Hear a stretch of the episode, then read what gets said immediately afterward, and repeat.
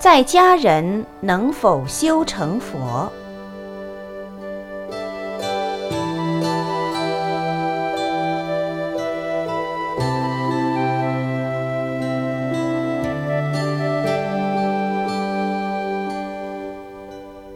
假日里，有几位已经皈依的在家居士回山来礼见导师盛开上人，请示佛法。一位居士问：“师傅，佛是否可由在家人修行而成？”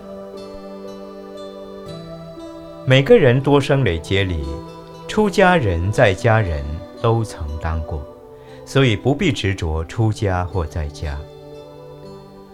佛法就在日常生活中，只在于你觉与不觉。学佛的人随时随地都要解脱。例如，别人骂我一句，我听了很生气，就和他打架，这就是不解脱。修行并不一定要参禅打坐一辈子，等铜底脱落才是解脱。要解脱，必须要有智慧，利人利己就是解脱。既然不能无念。就好好利用妄念，把妄念利用于行菩萨道上，利人利己就是行菩萨道。